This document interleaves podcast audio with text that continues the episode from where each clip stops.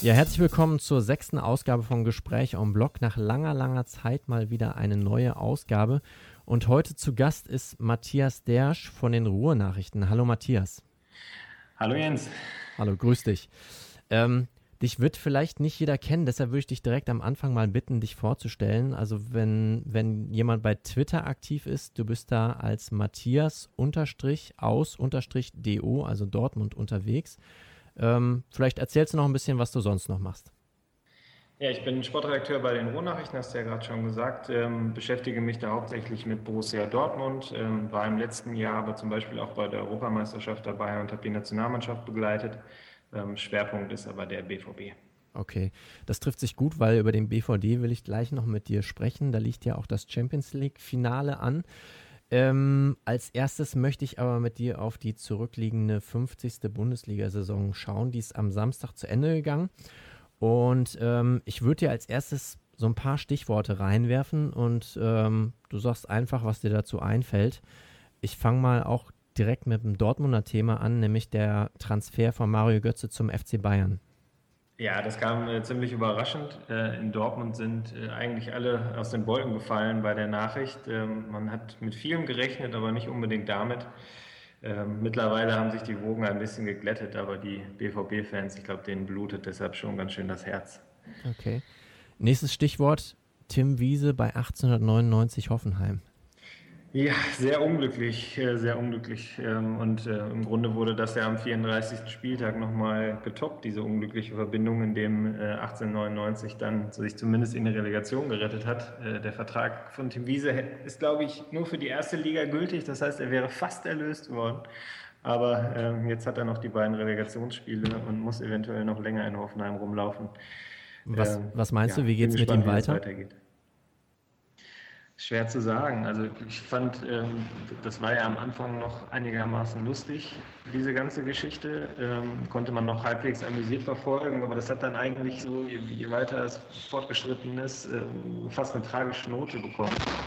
Äh, ich kann, die Einzelheiten kenne ich natürlich nicht, was da jetzt konkret in Hoffenheim vorgefallen ist. Aber ich glaube, es wäre für beide Seiten das Beste, wenn man sich trennen würde und äh, sich in Visa einen neuen Verein suchen würde und dann einfach nochmal ja, neu anfangen. Also äh, vielleicht ins Ausland gehen, wo, wo der Name nicht so, ja, nicht so einen gewissen Ruf hat, äh, mhm. sondern wo man seine Qualitäten als Torwart schätzt. Das ist eigentlich das, was, was ich ihm jetzt raten würde, wobei mir das nicht zusteht. Aber ähm, ich glaube, das wäre in der aktuellen Lage sicherlich das Vernünftigste. Okay. Nächstes Stichwort: Torschützenkönig Stefan Kiesling.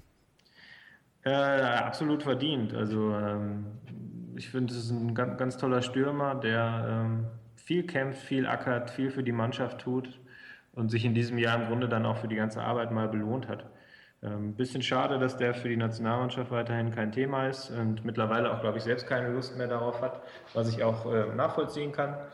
Ähm, aber ich glaube, es ist ein, einwandfreier Charakter und ähm, ein toller Spieler. Von daher hat es mich gefreut. Mhm. Okay, letztes, letztes Stichwort, letzter Name, Thomas Schaf in Bremen. Ja, also ich meine, ich bin, habe vorhin schon gesagt, ich bin 29. Also Thomas Schaf war jetzt, glaube ich, insgesamt elf Jahre länger in Bremen, als ich auf der Welt bin.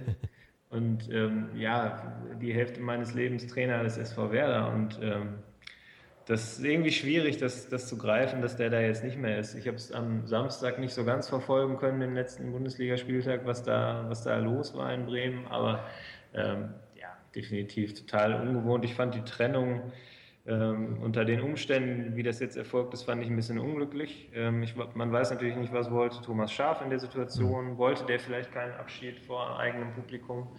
Ähm, aber dann so eine Videobotschaft, die irgendwie auch so halbgar war. Also ähm, ich glaube, das hätte man insgesamt stilvoller lösen können und auch müssen. Also das äh, war ein Abgang, den er so sicherlich nicht verdient hätte. Mhm.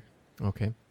Gut, gehen wir so ein bisschen in die, in die äh, abgeschlossene Bundesliga-Saison, in die Tiefe und ähm, da sind ja nun die Bayern ganz vorne weggegangen. Die sind äh, Meister geworden mit einem ja, Rekordjahr. Äh, da dachte man eigentlich, dass die Dortmunder ähm, jetzt so den Rekord für die nächsten Jahrzehnte vielleicht aufgestellt haben und da kommen die Bayern und pulverisieren den mal. Wie hast du die Bayern so erlebt in dieser Saison? Ja, also das äh, mit dem Rekord kann ich so unterstreichen. Also es wird ja immer so gesagt, Jahrhundertrekord vom BVB, die Punktzahl knackt nie wieder jemand. Und dann kommen die Bayern ein Jahr später und pulverisieren den Rekord.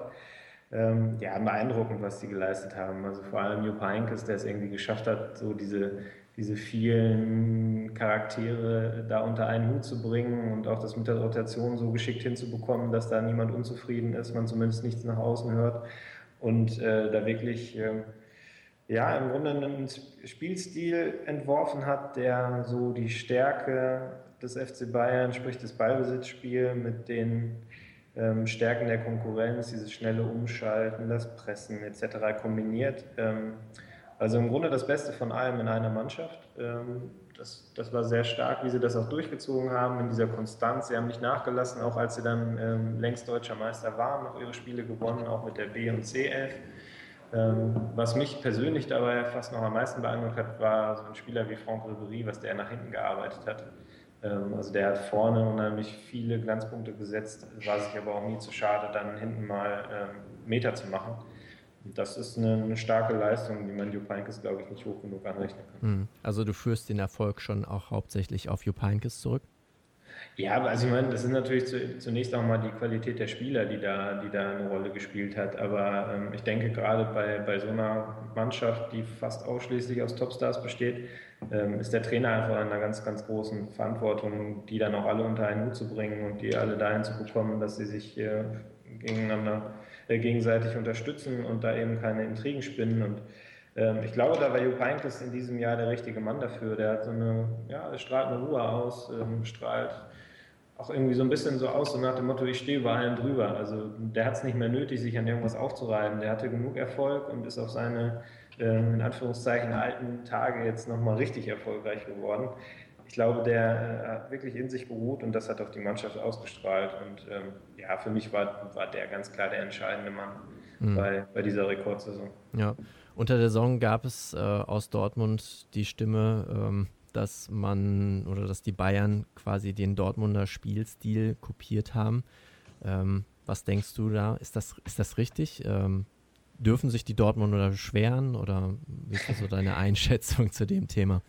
Ja, ich glaube grundsätzlich, wenn man das mal so ohne Vereinsbrille betrachtet, äh, muss man festhalten, dass auch der BVB unter Klopp das Spiel nicht neu erfunden hat.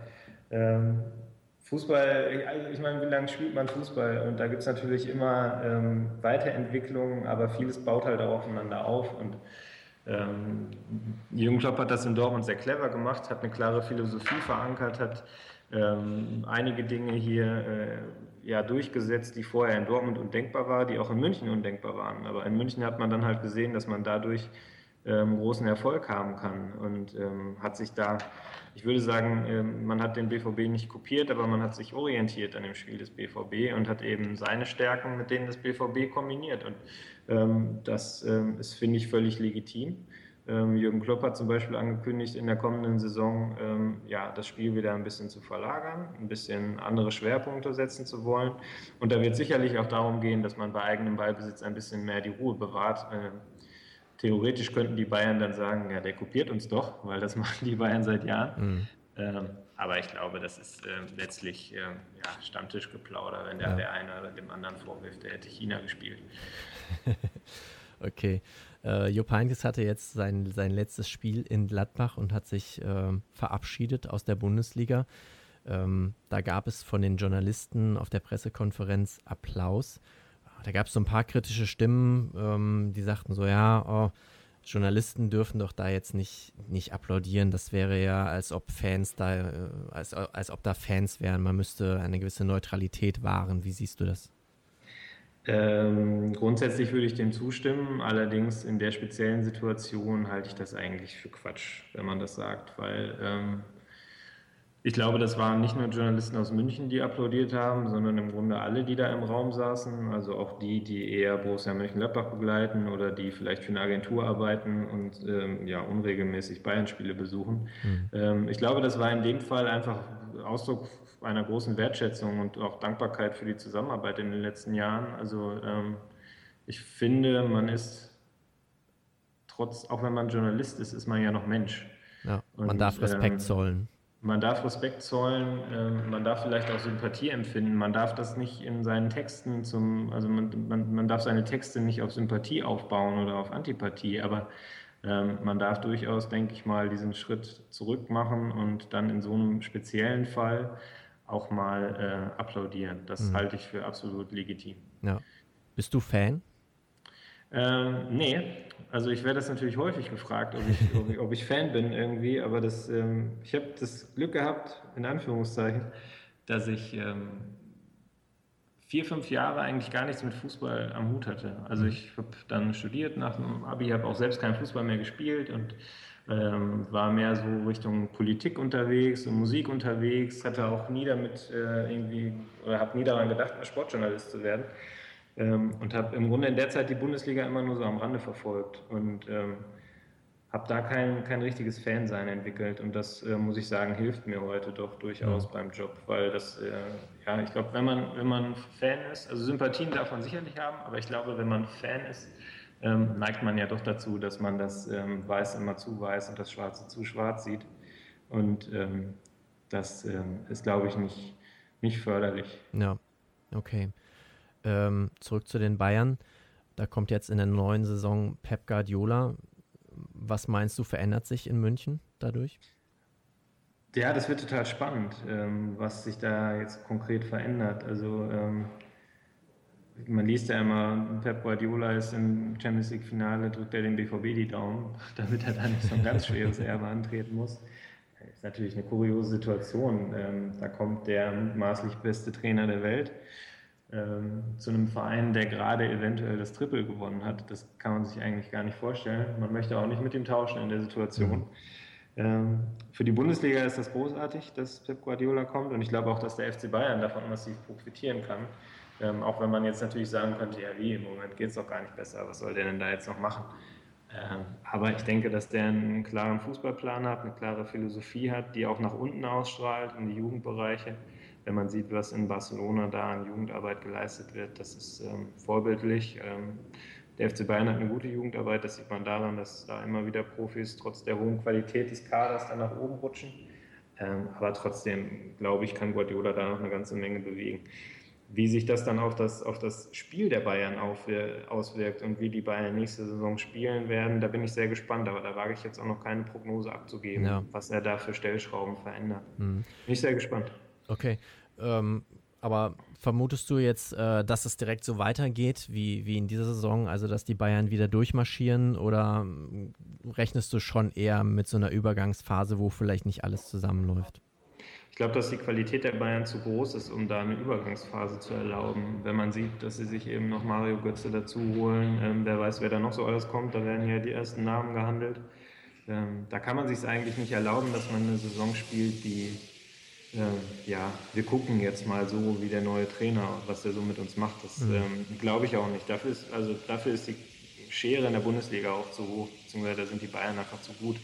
Ähm, also ich würde mal tippen, dass die wieder Meister werden im kommenden Jahr, wenn da nicht Gravierendes passiert. Ähm, der Vorsprung wird, denke ich mal, und ich hoffe es auch im Sinne der Spannung, dass äh, der Vorsprung nicht wieder so hoch sein, so ja. groß sein wird. Aber okay. ähm, Meister werden sie, glaube ich, trotzdem. Gut. Kommen wir zu den Dortmundern. Hm, wie ordnest du die, die Saison nach den beiden Hoppala. Wie ordnest du die Saison nach den beiden Meisterschaften ein? Ähm, in der Bundesliga durchwachsen, insgesamt sehr gut. Also ich glaube, man darf, man darf nicht den Fehler begehen und jetzt nur auf die Bundesliga gucken, nur auf den riesen Rückstand auf die Bayern und auf die vielen unnötigen Niederlagen, die es dann doch gab, äh, um da einen Strich zu ziehen, zu sagen, das war jetzt aber eine durchwachsene Saison. Ja. Ähm, die Champions League war als klares Ziel vorher ausgegeben von Jürgen Klopp. Ähm, Im Vorjahr war es der Pokal. Ähm, und die Mannschaft hat sich sehr stark darauf fokussiert, auf diesen Wettbewerb und hat dann gerade im Umfeld der Champions League-Spiele eben doch ein paar Punkte liegen gelassen. Ähm, die Spiele gegen Schalke waren unnötig, die Niederlagen da, die gegen ähm, Hamburg eigentlich äh, noch ein Stück mehr. Ähm, jetzt zum Schluss gegen Hoffenheim. Also äh, so erklärt sich für mich auch dieser Riesenrückstand auf die Bayern. Ähm, wenn die Konzentration in ein äh, oder in drei bis vier Spielen ein bisschen höher gewesen wäre, wären es letztlich zweimal noch vielleicht 15 Punkte Vorsprung, aber ähm, das wäre nicht ganz so dramatisch ausgefallen, wie es jetzt im Endeffekt war. Mhm. Ich glaube, dass die Saison ganz ordentlich, also in der Bundesliga ganz ordentlich und international, ja, phänomenal war eigentlich. Was ist dir besonders positiv aufgefallen in Dortmund? Ähm, wenn ich jetzt mal einen Spieler rauspicke, würde ich die Entwicklung von Ilkay Gündogan hervorstellen oder herausstellen. Das, ähm, ich kann mich noch gut daran erinnern, als er hingekommen ist, äh, galt er als Riesentalent, aber man hat immer gesagt, mein Gott, der muss in die Fußstapfen von Nubi Sahin treten, der damals, als er weggegangen ist, ähm, ja, im Grunde die Saison seines Lebens gespielt hat.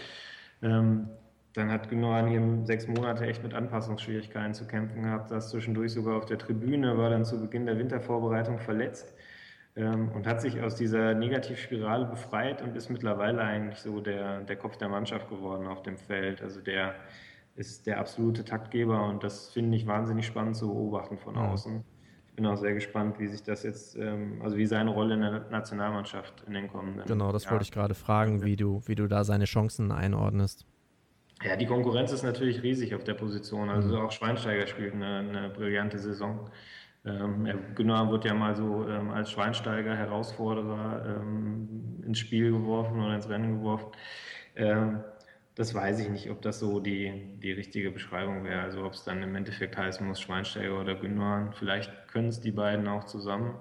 Ähm, ich bin gespannt, was der, was der Bundestrainer da für Lösungen findet. Ich glaube, dass der ein großer Fan von Gündogan ist und dass er sehr darum bemüht ist, den irgendwie einzubauen. Mhm. Und ähm, Gündogan's Plus ist sicherlich auch, dass er auf der 10 spielen kann, dass er ähm, ja, diesen Löwischen Zwischenspieler sehr gut ähm, spielen kann.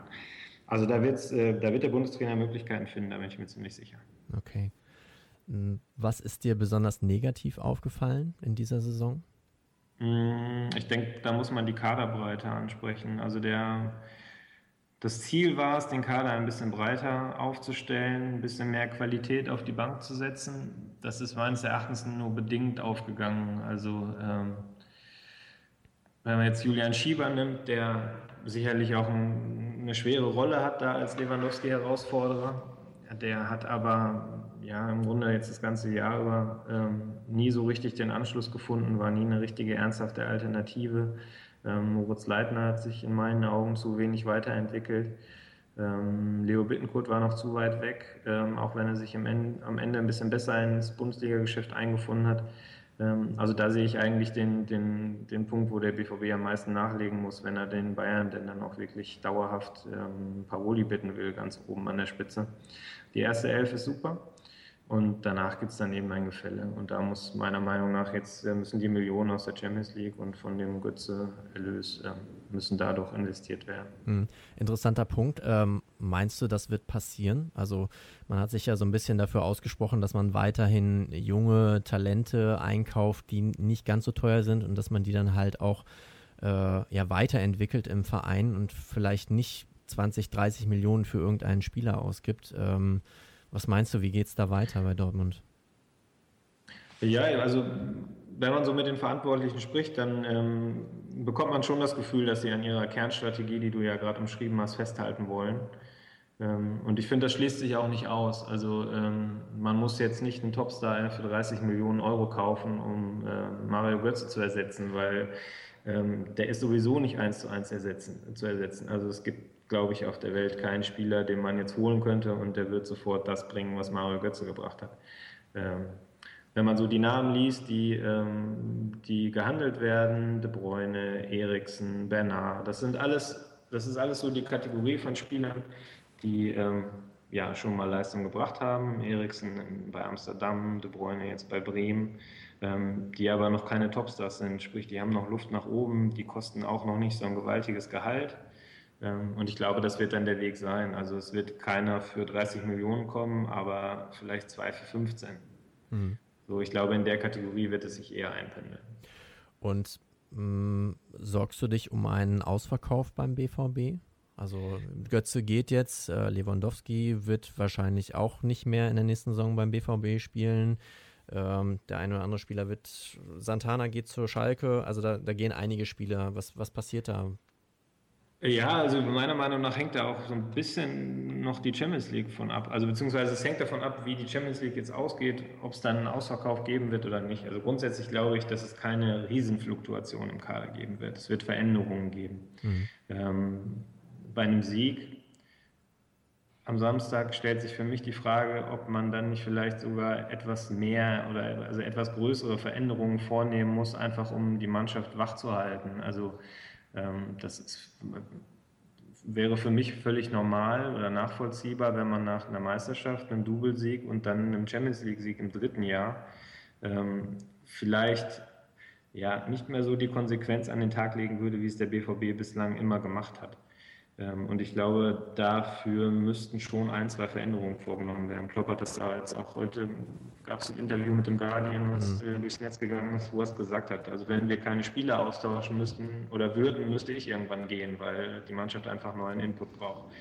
Ähm, ich glaube, diese Sorge, die man nach dem Götze, nach, dem Bekannt, nach der Bekanntgabe des Götze-Transfers hatte, dass da wirklich dann ähm, ja, Lewandowski, Götze, vielleicht Hummels, vielleicht Gündogan, dass da eben wirklich drei, vier, fünf Stützen weggehen, dass die unbegründet war. Also aktuell sieht es auch so aus, als würde Lewandowski hier bleiben noch das eine Jahr.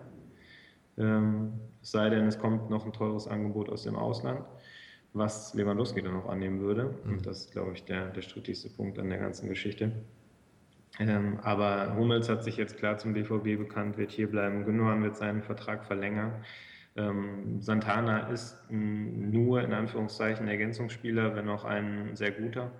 Ähm, insofern hält sich das eigentlich in Grenzen. Also ich glaube, dass ähm, ein, zwei Spieler zu ersetzen wären. Okay.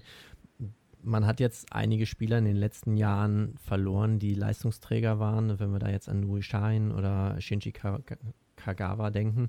Äh, der eine ist wiedergekommen, ähm, hat jetzt zum Schluss der Saison ein paar Einsätze gehabt. Wie siehst du seine Rolle von Schein? Ähm, also am Anfang war ich skeptisch, muss ich zugeben, weil anderthalb Jahre auf der Bank bzw. der Tribüne tut einem Spieler selten gut. Ähm, er hat auch Zeit gebraucht hier, das war deutlich so in den ersten Wochen, auch im Training hat man gemerkt, dass ähm, ja so die Klarheit, die Sicherheit in den Aktionen noch nicht da war.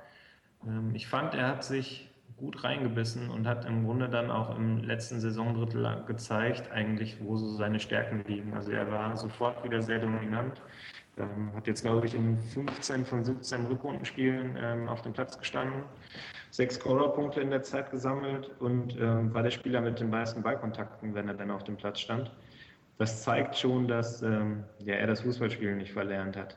Ähm, und ich glaube, dass die dezenten Veränderungen, die Klopp vornehmen möchte, ähm, sprich mehr Ruhe bei eigenem Ballbesitz, äh, etwas ruhigeren Aufbau, dass ihm das durchaus entgegenkommen könnte in der kommenden Saison. Also ähm, der kann sich sicherlich wieder in eine Position bringen, die zu, ihn zu einem wichtigen Spieler macht und nicht nur zu einem ähm, guten Ergänzungsspieler.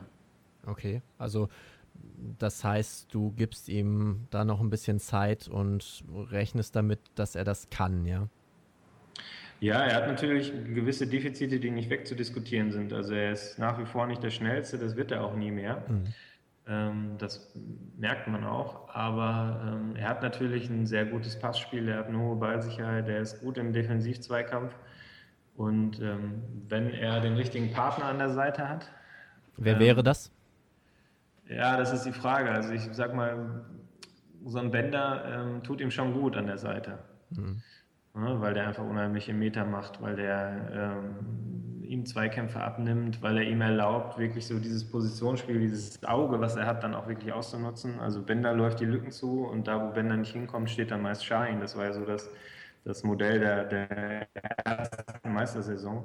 Ähm, ich fände es auch spannend, wenn, wenn, wenn Gündogan und Şahin mal auf der Doppelsechs spielen würden und sich dann ähm, in der Defensivarbeit im Grunde ein bisschen abwechseln würden.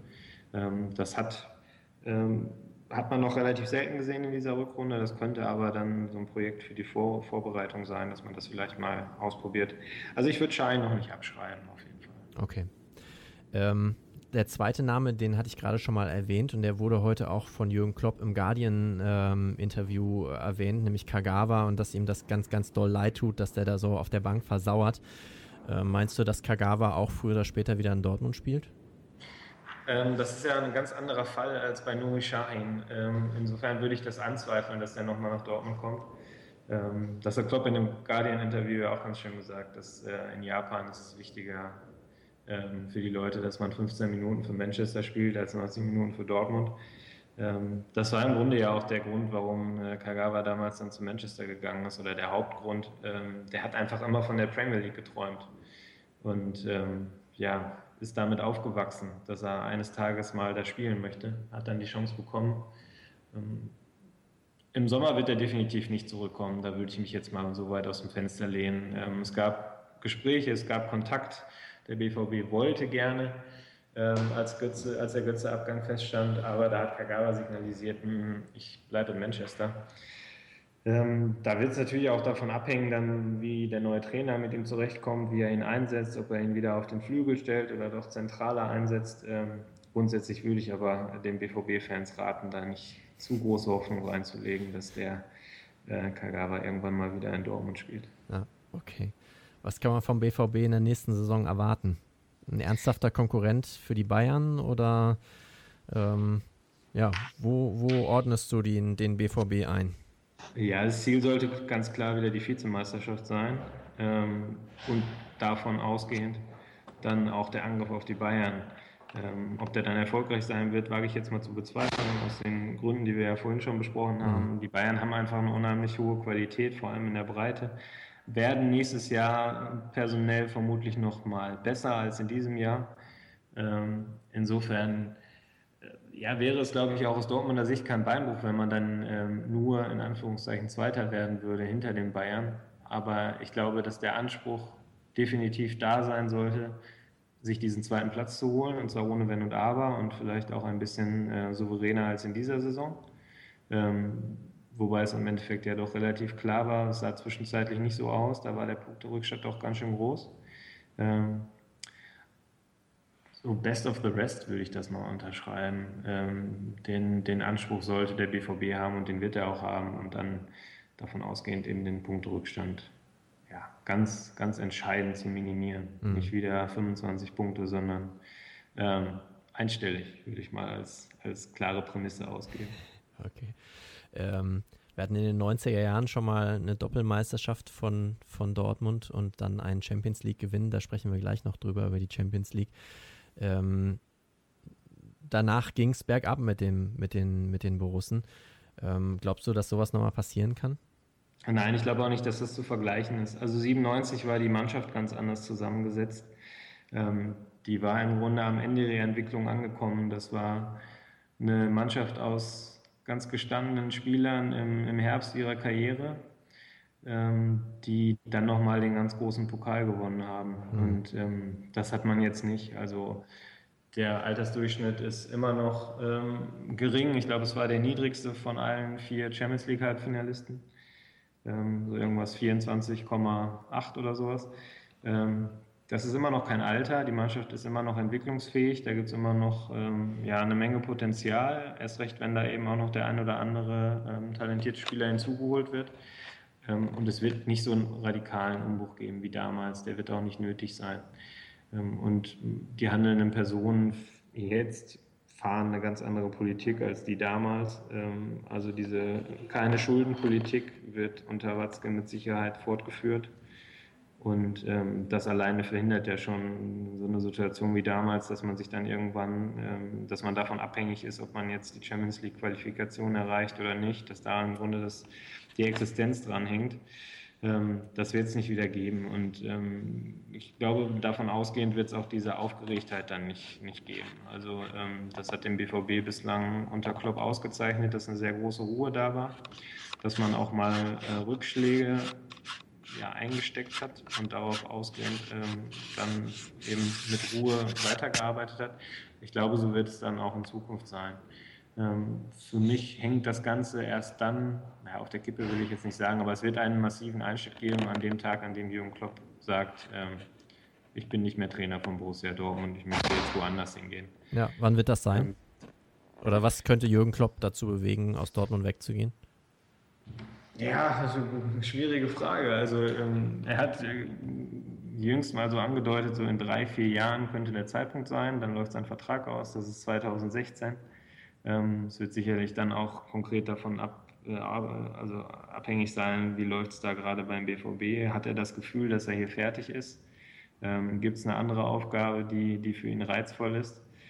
Die Identifikation mit dem BVB ist einfach unheimlich groß bei ihm. Das merkt man, das liest man auch den Interviews an, finde ich, die er gibt. Ähm, das heißt, da wird nicht, der wird nicht umknicken, ähm, bloß weil Real Madrid gerade anruft oder der FC Barcelona oder ähm, der FC Bayern. Der wird sich das gut überlegen. Vielleicht hat er im Kopf auch schon sowas wie einen Karriereplan. Das weiß ich nicht. Das, da möchte ich jetzt auch nicht in seinen Kopf, oder ich kann nicht in seinen Kopf reingucken und möchte da nicht spekulieren. Aber ich glaube, 2016 ist so ein Datum, was man sich als, äh, was man sich vormerken sollte. Gut, jetzt steht das äh, Champions League-Finale vor der Tür am Samstag. Was erwartet uns? Ein sehr intensives Spiel. Ich hoffe, ein Spiel, das ähm, ja, mit 22 Leuten auf dem Platz endet. Das äh, sah beim Bundesligaspiel nicht so aus. Das war ja dann im Endeffekt auch nicht so. Aber ähm, direkt nach dem Spiel habe ich gedacht, oh mein Gott, wie soll das in London erst werden? Ähm, Wenn es auch wirklich um was geht. ähm, ja, ich glaube, es wird, wird ein sehr enges Spiel ähm, mit wenig Toren. So ein 1-0, 1-1, 0-1 nach 90 Minuten, irgendwie sowas wird sich einpendeln. Ähm, ich bin, bin sehr gespannt. Ich glaube, die Fans dürfen sich auf ein, ein, spannendes Spiel freuen, intensives Spiel freuen und ähm, ja, ich glaube, es ist offen, das Ergebnis. Ja, was meinst du, wer gewinnt? Hast du einen Favoriten? Mm, ich hatte direkt nach der Auslosung, also nicht nach der Auslosung, sondern nachdem dann klar war, dass das Finale so kommen wird, ähm, nach den Halbfinalspielen hatte ich gedacht, ähm, der BVB gewinnt das Spiel weil ich, äh, ich, ich, glaube, man sollte diese psychologische Komponente des Finals nicht unterschätzen, dass die Bayern da äh, ja doch eine ganze Menge zu verlieren haben. Weil ich glaube, das wird einfach hängen bleiben. Die können in der Bundesliga mit ganz vielen Punkten Vorsprung Meister werden und sich noch den Pokal schnappen gegen Stuttgart. Wenn die das Champions League-Spiel gegen Dortmund nicht gewinnen, dann ähm, wird, das, ähm, ja, wird das die ganze Saisonbilanz verhageln. Und ich glaube, das steckt schon in ihren Köpfen. Das können die nicht ähm, ausblenden und das können die auch nicht dadurch überdecken, dass sie momentan sehr selbstbewusst auftreten. Mhm. Auf der anderen Seite macht der BVB ziemlich clever, finde ich, indem er sich ähm, kleiner macht, als er ist und sagt, ja, wir wollen da mit Freude reingehen und wir wollen äh, äh, im Grunde Spaß haben. Das ist, glaube ich, ähm, der richtige Ansatz, mit dem sie da reingehen müssen. Ähm, und ja, dann, dann kann eigentlich alles möglich sein, so platt das klingt. So richtig festgelegt hast du dich jetzt aber noch nicht, wer dann gewinnt. Stimmt, da war noch eine Frage. ähm, äh, ja, also mein Gefühl wird von Tag zu Tag schwächer, was den BVB-Sieg äh, angeht. Aber da es ja noch ein paar Tage bis zum Finale sind, sage ich jetzt mal 1 zu 0 für den BVB. Okay. Nach durch ein Kopfballtor in der 89. Was wird das für Konsequenzen für die Bayern haben? Wird das Konsequenzen haben oder gibt es dann sowas wie den Finalfluch für die Bayern in der Champions League? Das ist ja jetzt, das wäre das dritte Champions League-Finale, das die Bayern hintereinander verloren haben. Wird das ja, Auswirkungen das auf die Psyche haben bei den Bayern? Das wäre verdammt bitter und das würde mir auch für einige Kandidaten da wirklich leid tun. Also ähm, Bastian Schweinsteiger jetzt meiner Meinung nach dann auch mal verdient, jetzt so ein Spiel zu gewinnen, ähm, um mal nur einen zu nennen. Ähm, das wäre schon, schon auch tragisch, wenn das jetzt wieder nicht klappen sollte. Ähm, was das dann konkret für Folgen haben wird, also Bastian Schweinsteiger wird seine Karriere danach nicht beenden. Und ähm, Jupp Heynckes wird auch wahrscheinlich weiterhin einigermaßen gut schlafen können und Uli Hoeneß auch.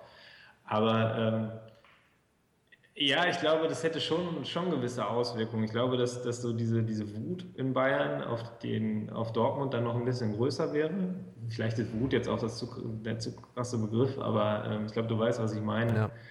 Ähm, das wird sich mit Sicherheit steigern. Ich weiß nicht, ob dann äh, nicht ganz der ganze BVB aufgekauft würde. Es gab ja lustige Karikaturen nach dem Götze-Transfer, ähm, dass die Bayern die Südtribüne kaufen oder die ganze Mannschaft kaufen. Ähm, nein, keine Ahnung, weiß ich nicht, Spaß beiseite. Das äh, wird aber auf jeden Fall Auswirkungen auf die Bayern psyche haben, da ja. kann man sich recht sicher sein. Was passiert, wenn die Dortmunder verlieren? Mm, ich glaube, man wird in Dortmund ein, zwei Tage richtig enttäuscht sein. Man wird mit einem schlechten Gefühl in den Urlaub fahren. Und ähm, ich glaube, man wird dann relativ schnell merken, dass man trotzdem eine gute Saison gespielt hat in der Champions League und trotzdem eine Menge gewonnen hat. Ähm, vor der Saison hätte, glaube ich, niemand darauf gewettet, dass der BVB ins Finale einzieht. Äh, auch nicht, also erst recht nicht so, wie er es dann gemacht hat, mit der Gruppenphase, mit drei Landesmeistern drin, dann mit dem Halbfinale gegen Real Madrid. Ähm, gegen Malaga hatten den BVB auch schon viele abgeschrieben, äh, ich übrigens auch in der 90. Minute. Nur, dass ich ja dann nicht das Stadion verlasse, sondern äh, meinen Text noch zu Ende schreibe. ähm, aber äh, ja, es ist, ähm, es, wär, es ist eine großartige Leistung, die der BVB gebracht hat, so oder so, ob sie jetzt verlieren oder nicht. Ähm, aber wenn man dann im Finale steht, glaube ich, dann will man das Ding auch gewinnen. Das kann, sieht, glaube ich, jeder so, der selbst mal Sport gemacht hat. Und ähm, von daher wäre das natürlich ärgerlich, ähm, sehr ärgerlich für den BVB, wenn sie das Spiel gewinnen, äh, verlieren würden. Aber das hätte, glaube ich, nicht so krasse Folgen wie für den FC Bayern. Hm. Und glaubst du, dass die Dortmunder das vielleicht nochmal wiederholen können? Also so eine Champions League-Finalteilnahme in den nächsten hm. Jahren? Oder ist das, ist das utopisch? Utopisch würde ich nicht sagen, aber verdammt schwierig, weil der BVB natürlich in diesem Jahr, den hatte keiner auf der Rechnung, den hatten auch die Gegner nicht auf der Rechnung. Ähm, das ist natürlich ein entscheidender Vorteil gewesen. Das ist in, in der Bundesliga auch, war das auch ein großer Vorteil in dem ersten Meisterjahr, dass im Grunde keiner ähm, damit gerechnet hat, dass der BVB das durchhalten kann. Ähm, Im zweiten Jahr war die Wahrnehmung schon eine andere und ich glaube jetzt spätestens nach dem Doublesieg sind die Mannschaften ganz anders gegen den BVB angetreten. Ähm, international ist das noch nicht so aufgefallen weil man eben auch in der Champions League in der Vorsaison ähm, zwar ordentliche Spiele abgeliefert hat, aber eben auch ähm, ja, viele unnötige Gegentore kassiert hat, ähm, früh dann ausgeschieden ist in der Gruppenphase. Ähm, ich glaube, das ist da schon dem einen oder anderen aufgefallen, dass die Mannschaft Qualität hat, aber nicht in dem Maße, wie sie es in diesem Jahr dann eben auf dem Platz gezeigt haben. Und ähm, ja, egal ob es jetzt Madrid ist oder Barcelona oder Manchester United, sollten die in der nächsten Saison den BVB zugelost bekommen, werden sie die Aufgabe anders angehen, als es, würde ich mal sagen, Manchester City vielleicht in diesem Jahr in der Gruppe gemacht hat. Also da hatte ich, da war mein Eindruck am größten, was die, ja, was so das Unterschätzen des Gegners angeht. Also da hatte ich das Gefühl, dass Manchester gar nicht wusste, was da gerade mit ihnen passiert. Die waren komplett überfordert und ähm, das darf eigentlich nicht passieren auf dem Niveau, dass man nicht weiß, was einen erwartet, dass man nicht weiß, welcher Gegner da kommt. Ähm, und diesen Vorteil wird der BVB im kommenden Jahr definitiv nicht mehr haben. Mhm. Aber Mourinho beispielsweise hätte es ja wissen müssen. Er hat ja den, die Dortmunder relativ früh auch zu äh, Finalkandidaten auserkoren. Und äh, so richtig gut es ja im Halbfinale trotzdem nicht aus. Ja, das stimmt. Da war ich auch überrascht, ähm, dass, dass er da kein Mittel gefunden hat. Also, weil im Grunde waren die, war die Spielweise des BVB ja ähnlich angelegt, wieder Xabi Alonso aus dem Spiel zu nehmen und ähm, da im Grunde schon den Aufbau zu, zu blockieren, ähm, Cristiano Ronaldo unter Druck zu nehmen mit zwei, manchmal drei Leuten. Ähm, da war ich von Mourinho ein bisschen enttäuscht, muss ich sagen. Ähm, da hätte ich ihm mehr zugetraut. Ähm, ob das jetzt schon damit zusammenhing, dass die Mannschaft in Madrid offenbar nicht mehr so ganz ähm, ja, hinter ihm stand. Ähm, man hat ja schon länger das Gefühl gehabt, dass, dass die Ehe nicht so ganz glücklich verläuft und dass es da Querelen gibt. Ob das jetzt letztlich damit zusammenhing, weiß ich nicht. Ähm, aber grundsätzlich gebe ich dir recht, da hat man dann schon gesehen, dass eben dieser, unter, dieser, dieser Faktor, dass man unterschätzt wird, nicht alles ist. Also die Qualität war halt einfach auch da beim Real Madrid an dem Tag zu schlagen. Ähm, ausgelöst natürlich durch einen super aufgelegten Robert Lewandowski an dem Tag. Aber es lag ja an dem, in dem Spiel nicht nur an seinen Toren, dass das Spiel so klar dann letztlich für den BVB lief. No. Okay, Matthias. Wir halten fest, Dortmund wird Champions League-Sieger nach deiner Meinung. wir nageln dich dann drauf fest. Ja, danke. Äh, ja, vielen Dank für das Gespräch. War sehr interessant, da nochmal so ein bisschen einen Einblick zu bekommen, speziell was äh, die Dortmunder Warte angeht. Vielen Dank dafür. Hat Spaß gemacht. Das Danke. freut mich.